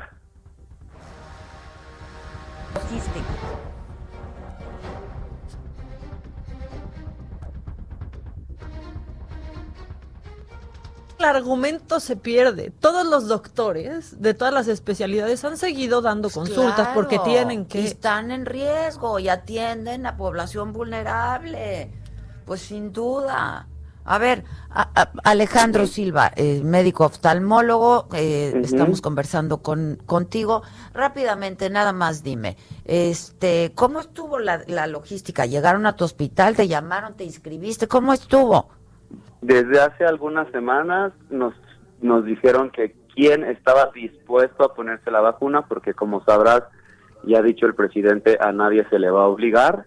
Hicieron una lista con todos nuestros datos del personal que se iba a someter a vacunación, personal del hospital, incluidos no médicos también, incluidos personal administrativo, incluido personal de intendencia, etcétera, todo el mundo que está trabajando en el hospital porque el hospital pues está lleno de COVID. Eh, se hizo la lista, eh, fue el día de las vacunas, las empezaron eh, el domingo. Eh, a mí el lunes me dijeron ya están eh, vacunando de nuevo, ve a formarte. Fui, hice mi fila como el resto del personal médico. Eh, me pusieron, entregué mi cartilla de vacunación que me habían hecho ahora hace un par de meses que nos vacunaron ahí mismo en el hospital contra la influenza y me vacunaron y eso es todo. O sea, yo seguí los protocolos que se indicaron de que el personal de, de ¿Qué salud hospital es en el que estás, dices? eh, es el Hospital Central Militar. En el central Sí. militar. Y por ejemplo, a los residentes y así también les dieron A la oportunidad. a los residentes, a los que están haciendo la subespecialidad, a los médicos que no somos militares y que estamos contratados como civiles por el hospital, a todos nos dieron la oportunidad de vacunarnos un error o de decidir no vacunarnos si no nos queríamos arriesgar. ¿Perdón? Eh, pero estás, es- estás de acuerdo que entonces es un error de los... Yo no lo veo como un error, Adela, porque cada persona que tú no tengas con una vacuna en un hospital que es COVID, eh, es un riesgo de que esté infectando o propagando el virus que está ahí. Eh, y de eso es la me queda importancia claro, de que- todo eso que me estás que diciendo me queda claro. Pero mira, en los turno. hospitales privados pasa lo mismo, ¿no? Primero se están atendiendo y primero, en todo caso, se estaría vacunando a quienes están, en caso de que pudieran tener la vacuna en los hospitales privados, pues a la primera línea. Este, que se les dé prioridad, ¿no? Este, bueno, yo eso es lo que pensaría y eso Yo es lo que he también, a entendido mejor- que se iba a hacer en este país. Claro. Eh, realmente como está el plan de vacunación, está así, personal de salud. Eh, a lo mejor sí, como tú dices, hubiese sido eh, mejor hacerlo de esa manera. Eh, en el área de oftalmología con médicos oftalmólogos ya hemos tenido varios varios médicos del área que se han contagiado de COVID. Entonces, de que estamos en un riesgo, estamos en un riesgo igual que el resto de los médicos. Me queda claro. Yo también Ahora estoy en un riesgo, ¿eh? Toda la población estamos en un riesgo. Yo también me quisiera poner Ah, la lo vacuna. Que quiero, lo que me gustaría dejar claro es que yo ni me salté un protocolo, ni dije yo me voy a saltar a los otros porque yo quiero, ni me voy a, ¿A ti meter te en la llamaron? fila, A ver, otra nada. vez.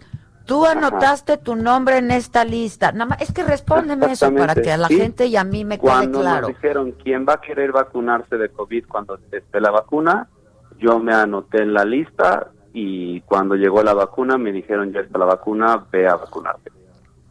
Ya, te llamaron y te dijeron, no te dijeron ni de qué área eres ni nada. No, o sea, estás en la lista del personal médico que se va a vacunar, estás aquí, eh, trabajas aquí, traes tu identificación de que trabajas aquí, traes tu cartilla de vacunación, va- vas a vacunarte. Ya. ¿Cuántas No, no vacunas se pusieron ahí?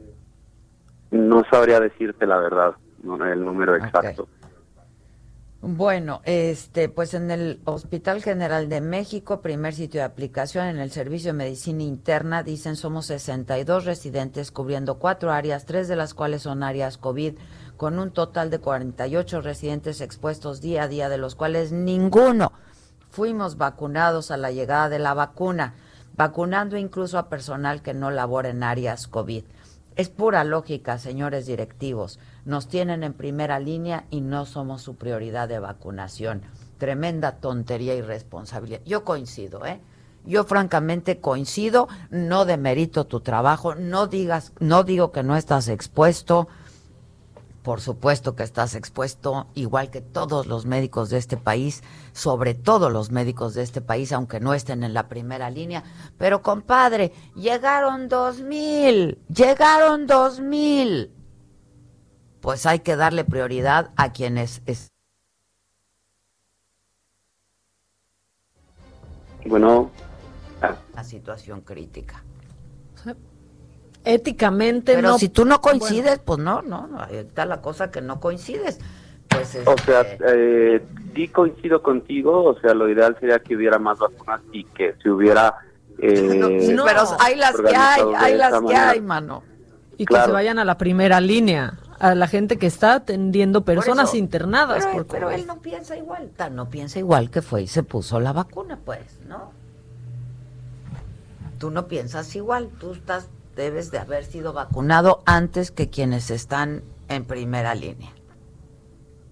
Eh, no, no, pero como te digo, no fue una decisión que yo tomé por mi propia cuenta. Este, ni cómo distribuir las vacunas, ni en dónde se iban a vacunar, ni cómo hacer las pues, listas. oye, un médico tiene, pues, es la ética profesional, y entonces dices, vas, colega, vas, ¿no? Llégale. O sea, yo puedo irme de vacaciones a, me he ido por lo pues dices que una vez, pero pues con eso tienen, estos pobres no se han movido de la cama de un paciente. En fin, pues cada quien, ya tienes tu vacuna. Vientos. Y el área administrativa también. Vientos, sí, también. Órale, gracias Alejandro. De buen nada, día. un gusto. Buen día, buen día. Este, ¿tenemos a Gwendolyn? Es que, a ver, Maca, a ver. Ahí hay un error otra vez de logística. a ver, es una falta de ética, es una falta de, solidaridad, de todo. Dando prioridad. O sea, me dicen ahorita, te pongo la vacuna. Y le digo, espérame tantito, ¿no? Vamos a darse la, mía por lo pronto. Pues a la gente que está ahí en medio. Que está conviviendo 24/7 con el virus. Que está atendiendo la crisis. Es un asunto de ética, de solidaridad, de compañerismo y de todo. Pero también hay un problema serio, que es lo que yo he venido diciendo, de estrategia. ¿Cómo se está distribuyendo esta vacuna? Soy 2000.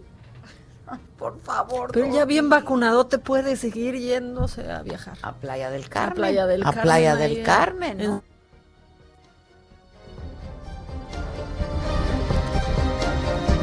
y lo vacunaron.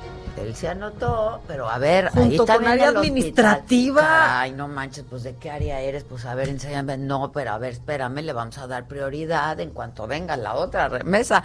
No, yo no, yo no subestimo el trabajo de nadie, ¿eh? Por supuesto que no. La verdad. Pero la, hay gente, los camilleros, caramba. Sí, enfermeras que están ahí. Flaneleros, o sea, no manches están ahí conviviendo con el virus todo el tiempo. Agotados.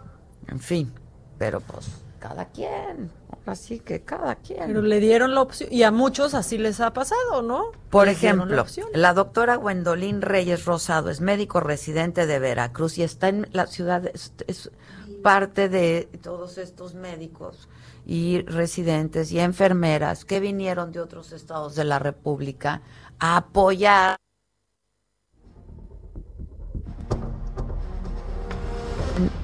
Reyes. Hola, Gwendolyn, ¿cómo estás? Buenos días. Hola, ¿qué tal? Buenos días. ¿Cómo estás? ¿A ti ya te vacunaron, mana? Así es, a mí me vacunaron el domingo 27 de diciembre. Bueno, qué bueno. El domingo, el, el domingo pasado, pues. Así es, sí, el, día que se eh, empezó a vacunar a todo el personal de, salud, ¿no? Que, estuviera dispuesto. ¿Dónde estás tú? ¿Dónde estás tú trabajando ahorita? ¿Quién, ¿Dónde estás dando toda tu, trabajo y tu apoyo? originalmente yo soy de la ciudad de Veracruz, como bien comentaste. Eh, yo soy médico residente de traumatología. Sin embargo, pues sí le tuvimos que echar montón cuando nuestro hospital, que es la UMA de 14, se puso en, en condiciones críticas, ¿no? Todos todos le entramos al asunto del de atender a los pacientes de COVID. Actualmente estoy en el HGZ2 de Troncoso porque pues acudimos al, al llamado para sumarnos a esta operación Chapultepec pues para apoyar a los a los médicos que han estado todos estos meses atendiendo a los pacientes con COVID. Entonces a eso a eso es que nos que nos enviaron, ¿no? Atender directamente a los pacientes que tienen esta enfermedad. Son, sí, exactamente, es personal de apoyo que proviene de 26 estados de la República Mexicana y eh, trabajadores que ahorita, ¿cómo, qué, qué, trabajo específico estás desempeñando tú, Wendolyn? Como médico residente, al igual que los médicos residentes de urgencias, de medicina interna, lo que hacemos es ponernos a disposición del médico adscrito, que es el, el que lleva la batuta en, en los equipos de respuesta COVID. Y ya sea desde ayudar a movilizar pacientes, pronarlos, intubar, eh, modificar los parámetros del, de la máquina para ventilación mecánica, tomar muestras. O sea, estás en eh, contacto permanente, ¿no? Así es, así es. En, el, en los turnos que tenemos, sí. Ya. ¿En qué hospital estás tú? Es el hospital HGZ2A de Troncoso. ¿Y condicionaron de alguna manera el hecho de que quisieran apoyar en la Ciudad de México la vacuna o para nada, Wendolin? No, en absoluto. Se nos preguntó si del personal de apoyo se quería vacunar, o sea, quién estaba de acuerdo y los que dijimos que sí, fuimos vacunados. Ya. Bueno, pues gracias por todo tu trabajo. Qué bueno que ya estás vacunada. Ojalá que todos tus colegas estén ya vacunados, estuvieran ya vacunados. Continúa escuchando Me lo dijo Adela con Adela Micha. Regresamos después de un corte. Heraldo Radio.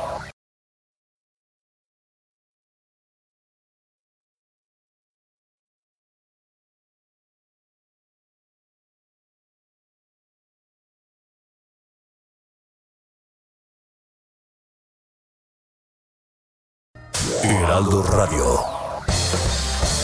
Regresamos con más de Me lo dijo Adela por Heraldo Radio.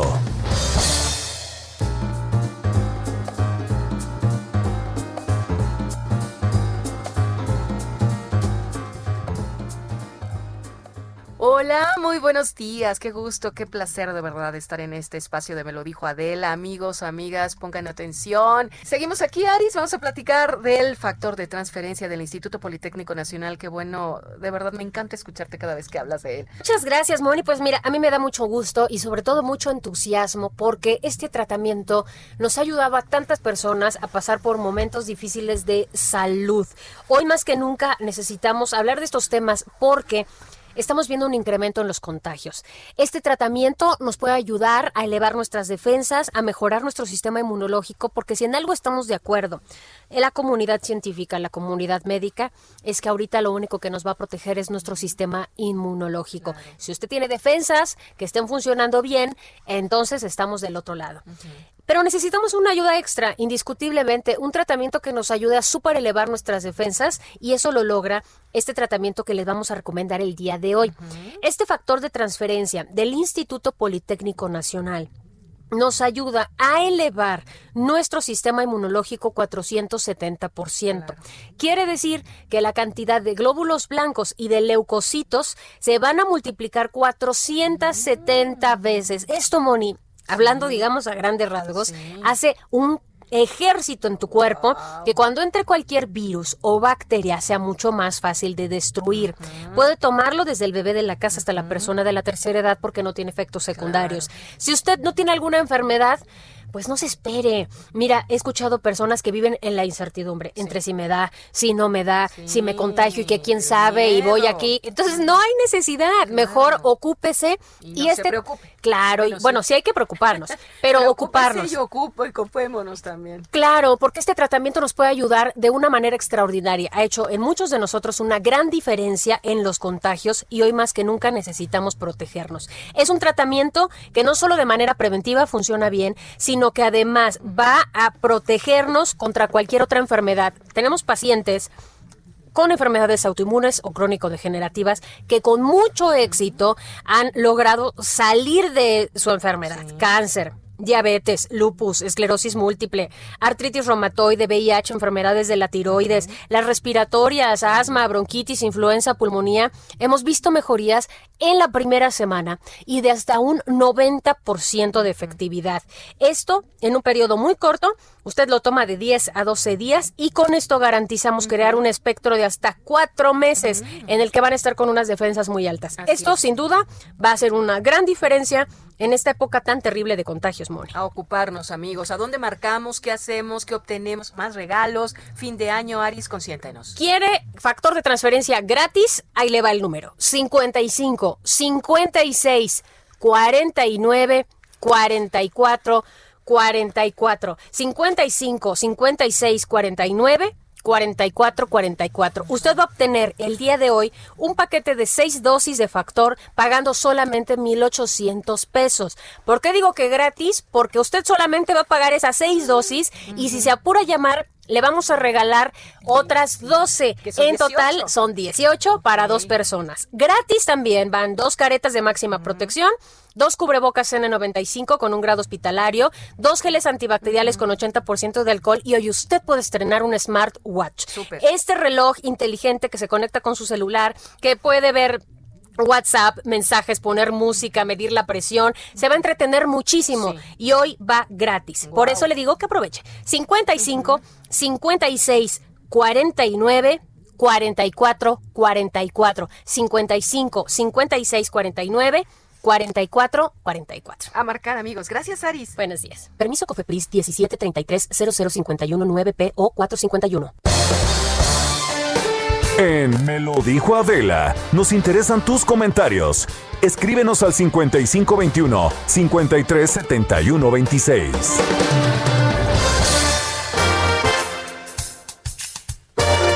Esto es Lo Macabrón.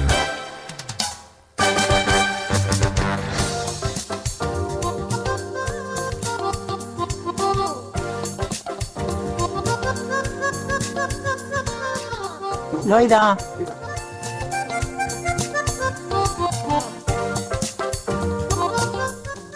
No entendía, que no entendía este doctor. No, bueno, a ver, quiere, pues ahora quiere lavar la cara, ¿no? O sea, porque la tiene toda avergonzada. No sonaba Porque tan... quiere lavar la cara. Yo creo que está, pues a ver, hija. O sea, es que si medimos el Si riesgo... no hay o sea, ética, pero ¿qué tal dice el presidente, no? Que somos un pueblo muy honesto y con mucha ética. Eso es cierto. Ese- o sea, él sí se creyó lo de Dinamarca. O sea, el presidente él sí se creyó. lo creyó. No. Este. La pues, verdad no hay que- ética. Y luego no hay logística, pues está cañón. No tenemos ni gobierno danés ni población danesa. sí, Esa es la está neta. Cabroncísimo. Ay, ya. ¿Te quieres reír? Ok. Sí, ya, vamos a reír, o sea, ¿qué hace? Pues es que, o sea, si ustedes no saben cómo alegrar a sus tías, madres o incluso esposas, esta señora se hizo viral porque no sabes cómo enloqueció cuando le dieron de regalo una cobija de Chayán. Una cobija de Chayán. Solo, solo quiero que escuchen. ¿Te Es- usó Chayán? No, con Chayán dibujado. Ah, con Chayán dibujado, a ver. Así reaccionó. Aquí está tu visual, espera. Dame mi visual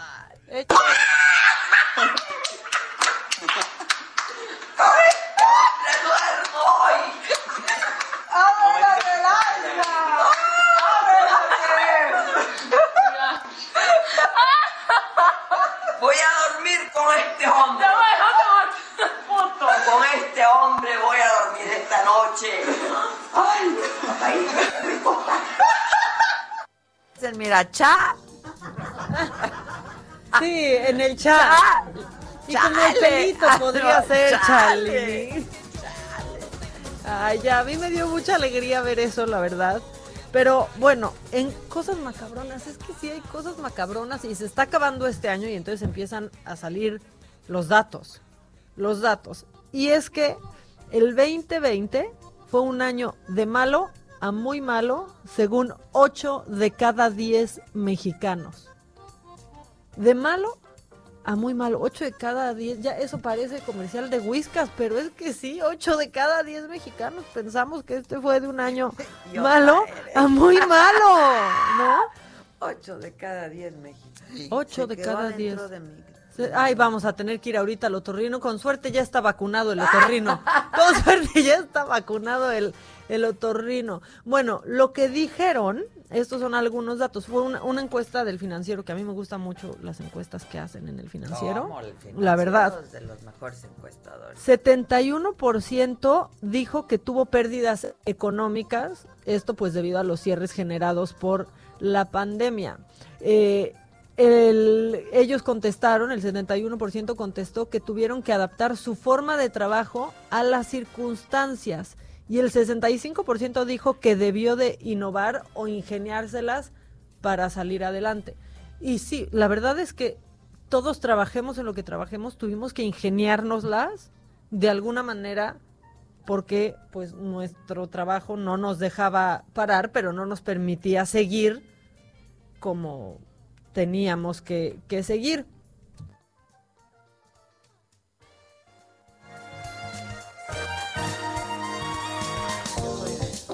Y el 46% dijeron que están ahora fortalecidos y renovados para seguir adelante con el 2021. Yo no soy de esos ah, todavía, pero quiero y tengo esa esperanza. El 62% de los mexicanos eh, encuestados pues tienen como expectativa que el 2021 sea un año de muy de bueno a muy bueno. Bueno. Es que ya todo Entonces, lo que eso venga está bien, es, es que de mejor. verdad, ¿no? Como, como es la canción de Serrat, bienaventurados los que están abajo porque solo les, solo les Solo, queda ir pues, para ir arriba. para arriba. Pues sí. Esos son esos son datos y está bien, la verdad es que estamos muy optimistas, que el 62% piensen Pues me voy a incluir, ese va a ser mi ejercicio de hoy, incluirme en ese porcentaje de mexicanos que piensa que el 2021 va a ser un año de bueno a muy bueno. En mi familia.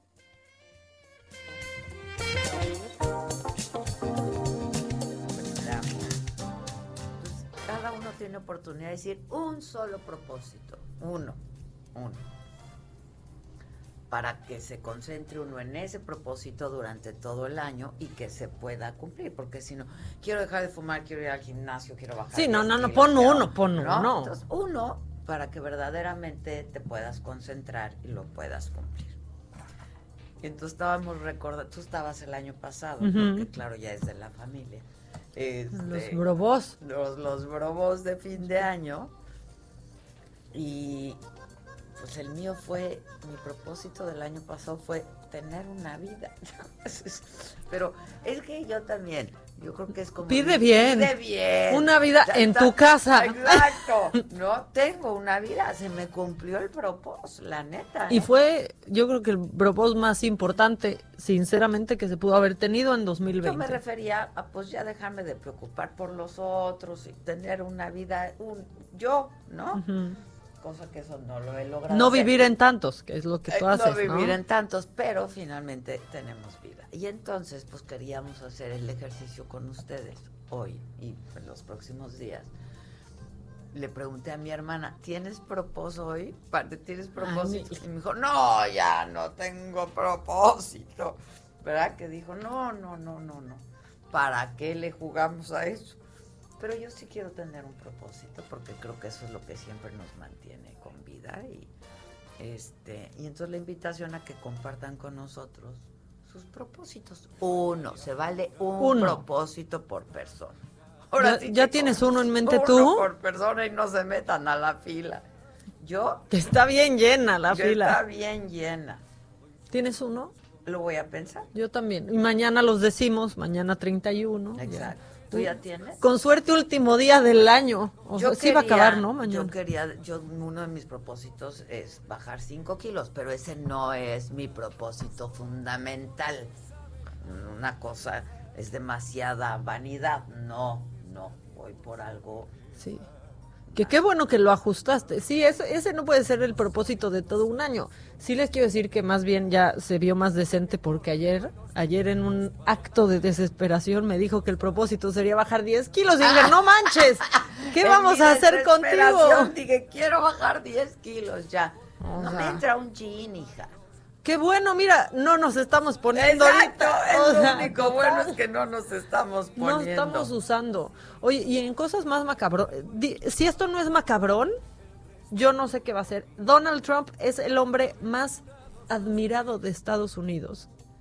Y Michelle Obama, la mujer más admirada de Estados Unidos. Te digo que empiezan a salir todas estas encuestas y estudios y esta encuesta la hizo Gallup, la publicaron apenas el, el martes y Donald Trump es el personaje más admirado de Estados Unidos. No está Barack, está Donald. Eso está macabroncísimo, hija. Termina, termina el 2020 Perdón. con una aprobación general del 39%, por arriba de Barack Obama cuando acabó su su administración.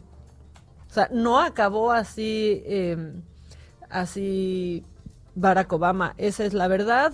Y pues Michelle Obama, que eso, en eso pues estarás de acuerdo tú, la verdad, yo también estoy de acuerdo, eh, sigue siendo la mujer más admirada de Estados Unidos, pero tiene un 10% de aprobación. Ah, mira. Y Kamala Harris está por debajo de ella con un 6%. Entonces, no, No sé. está son- mal. No, Para- pues para para, hacerla. empezar. Porque la verdad es que, o sea, hoy yo les digo, ¿qué nos emocionó de Kamala? Porque a mí me emocionó dos minutos en el debate de los VPs Ah, y luego ya no. por eso, pero mira, pero la corregimos. es el de camino. sabios, Siempre es hay de que tener que sabios. estarte corrigiendo el camino. No, Loida. la verdad. Me diste una corregidota. Pero, por ejemplo, Joe Biden está en tercer lugar, con 6%. Y el doctor Fauci, que para mí debería estar hasta arriba, la verdad, está con el 3%. No, pues como de admiración. Arriba, sí es una tragedia brutal. Ayer, yo sí lo admiro profundamente, salió y dijo con toda honestidad y en un ejercicio de autocrítica y dijo, es un desastre. Estados Unidos es una tragedia y es un desastre. Entre que no se escucharon, entre Trump y Fauci. Sí, Digo, pero, pero a ver, finalmente el cargo es de él y sale y dice, esto es un desastre, esto es una tragedia. Hoy en cosas que nunca pasarán en México. Hoy el presidente dijo, cuando estábamos muy mal en la... ¿Oíste? Y tuvo Esa- que recalcular, tuvo ¿viste? que- claro, recular, dices. Sí, bueno, pero como que Dijo, hizo ahí- bueno, ahorita no estamos tan bien, ¿no? Caramba, un poco de, o sea, Pero, pero es que la domamos a la semana. Ahorita ya que se iba a decir. y la curva que nunca se aplanó. Se hizo meseta. Es una. Y luego, pero bueno, por, por suerte ya están vacunando a los doctores. Yo ya me voy. Yo ya me voy a enojar como los maestros, Adela, voy, que, contaba ayer Teres que se enojaban los maestros cuando ya empezabas a recoger antes de la chicharra. Espérate, espérate. A eso no, me lo perdí. No, lo platicamos. Es que, miren, la verdad es que si Me ahorita están muchos, ¿no? Toda la gente que vive en una casa, veníamos platicando esto, Adela y yo. Cada noche hemos tenido distintos temas. Sí, la verdad. Hagan eso, hagan sus noches temáticas. Ya fue. Pero sale, ¿eh? La religión fue La el primer día. Fue el primer día. Muy divertido, entre no católicos y judíos. Exacto. La verdad. Una mesa judeocristiana. Exactamente. Después fue la educación. Hablábamos de los maestros y, y demás. Y ayer hablábamos de una de cosas que sirven para que tienen dos funciones, artefactos que sirven para dos cosas y nos reíamos también mucho. Entonces pueden tener eso. Ahora, yo sigo con las encuestas macabronas. Si tú, gracias a la tecnología, y ustedes que nos están escuchando, pudieran hacerse más inteligentes, ¿lo harían? ¿Tú lo harías? Repite la pregunta. Si tuvieras acceso a una tecnología que te haga automáticamente más inteligente, ¿la usarías? Sí, claro. ¿Dejarías que te implantaran un chip? Diría Yo Pati sí, Navidad. yo sí, ya te iba a decir, yo no, como Pati Navidad, no, yo sí, tú no. ¿Qué? O sea, pero, pero ta- tantito más, solo con tantito más. Bueno, uno de cada cinco humanos utilizaría tecnología para mejorar su capacidad intelectual. O sea, lo que dice este estudio es que 22% optaría por mejorar su inteligencia o capacidad intelectual con la ayuda de la tecnología y el 52% de los usuarios consideran que es completa o bastante me- o- completamente o bastante aceptable utilizar este tipo de, de técnicas y que no les da miedo que una máquina controlara sus pensamientos. Ay, no, nos está escuchando ahorita Pati Navidad ya con un ataque de pánico. Si ustedes supieran todo lo que yo pienso en el día. A Ya, mí eso sí me gustaría saber, ¿eh? Lo que dijeron es que el interés por aumentar la capacidad cere- cerebral es más alto entre las personas de 18 a 34 años dismi o sea, se te va con la edad. Esas ganas se te van con la edad. Ay, a mí nada se me, ningunas ganas se me han ido con la edad. ¿Qué dijiste ayer? Espérate, ¿qué dijiste ayer? ¿Qué? que estábamos, también hemos tenido pláticas filosóficas, entonces estábamos en la playa, que, que para no desperdiciar la vida, que volteó Terés y dijo, Ah. ¿cuándo has desperdiciado la vida? Así dijo, ¿verdad? No fue esa frase, pero y todos volteamos con Adela de, ay sí, ¿y tú cuándo has hecho eso? ¿Cuándo has hecho eso de Sí, desperdiciar. No el tiempo? bien como dije, pero dije, es que no, no, yo no puedo desperdiciar un momento de la vida. Y dijeron, mamá, ¿tú cuándo has desperdiciado un momento? Ay, qué bueno, ya, pues, ya con eso tengo. Y si O sea, puedo de hecho te dijeron, deberías de desperdiciar Sí, un deberías de poco. desperdiciar un poco, pero no. Y si yo, esa es la educación que les he dado a mis hijos y eso les puedo heredar, ojalá que así sea. La Pues verdad, eso. la vida hay que disfrutarla al máximo. ¿Qué quieres? Nuestro amigo de Acapulco nos está mandando un audio. ¿Quieres que escuchar? a dos mujeres por limpiar escena del asesinato del exgobernador. Ah, Pues sí, Ah. ahí está. Mayeli Mariscal desde Guadalajara, de Aristóteles Núñez, eh, Aristóteles Sandoval, perdón, Sandoval. perdón, perdón, perdón, Ari, el otro Ari, perdóname. Este, ¿cómo estás, Mayeli? Hola, ¿qué tal Adela? Eh, buen día, buen día también al auditorio.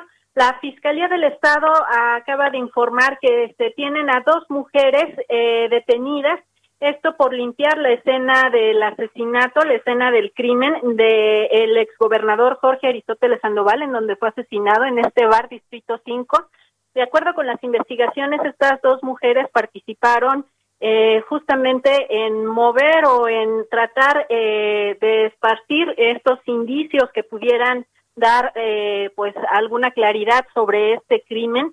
Estas dos mujeres fueron detenidas el pasado 29 de diciembre. Ambas ya están presentadas y puestas a disposición eh, del juzgado. Así es que pues estaremos al pendiente también de que transcurran estos términos de ley y que se les impute eh, o no este delito comentar que, bueno, eh, las mujeres fueron detenidas por la policía eh, investigadora en coordinación con el personal de la Guardia Nacional y eh, fueron detenidas en Puerto Vallarta, Jalisco, así es que pues estaremos muy al pendiente y también comentar que el día de ayer ya también se eh, logró la vinculación a proceso de Raúl N., la otra persona detenida eh, justamente acusado de cohecho luego de que intentó eh, extorsionar a algunos agentes que se encontraban realizando un cateo en esta torre de departamentos también en donde se buscaban indicios para esclarecer este crimen Adela. Bueno, pues este sí, pues como lo dijimos desde el primer momento, Mayeli, cómo limpian la escena del crimen, ¿no?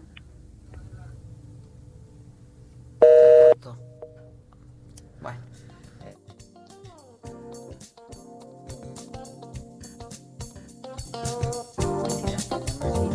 Este, pero a pregunta expresa de un, un líder sindical, ¿no? Que quiso, o cómo estuvo. No, por un, líder, exacto. Por un líder sindical que quiso vacunarse. Mm, eh, Claudia Sheinbaum respondió que habrá sanciones penales a quienes se vacunen y no estén en la primera línea de combate a COVID. Doctor, doctor. Doctores, doctores, no, doctor. Yo no Ay, estoy doctor. de acuerdo. No de Ay, acuerdo. doctor. También que las autoridades hagan su trabajo. ¿no? Que prioricen, que prioricen, que tengan su lista y que llamen a quienes tengan que llamar una vez que sean anotados y que digan qué trabajo hace cada quien, ¿no? Porque, o sea, ustedes creen que por ser mexicanos somos honestos y éticos, como dice el presidente, híjoles, presidente, estamos viviendo en un error, es completamente mentira. ¿Qué dice nuestro amigo de Acapulco? Nuestro amigo de Acapulco. Hola, hola, chicas del Heraldo. Bajo el sol esplendoroso de Acapulco les mando esta foto de esta turista que para no contagiar a Nemo y a Bob Esponja, pues trae su cubrebocas aunque sea nadando. ¿Eh? De verdad, de verdad, a veces este pecamos de, de ingenuos o de pensamiento. Saludos desde Acapulco.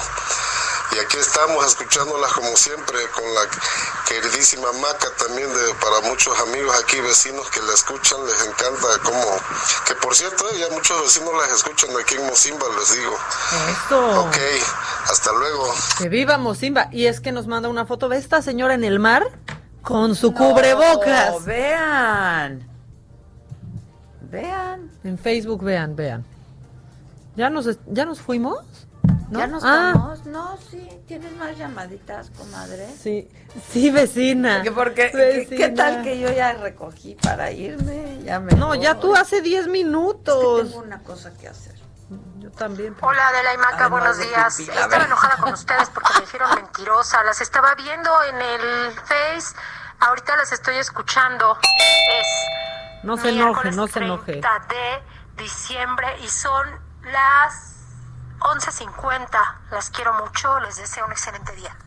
Besos, feliz año. No pues gracias, enojes. porque luego siempre nos cortan. Gracias siempre, gracias a todos. Nos escuchamos todavía mañana que es 31. Vamos a pasar con ustedes el 31 y todos los días para acompañarnos, para estar juntos. Tenemos el privilegio de disfrutar aquí de la paz, pero también de poder trabajar y estar junto con todos ustedes en estos días. Días asiagos para muchos. Gracias, gracias. Hasta mañana, 10 de la mañana, por el Heraldo Radio y por Facebook y por YouTube en la saga. Muchas gracias y que tengan un buen día. Cuídense, cuídense mucho. Estamos por llegar, ya estamos por llegar. Pues eso, y banda, bye. Y voy a... Esto fue Me lo dijo Adela con Adela Micha por Heraldo Radio. Heraldo Radio.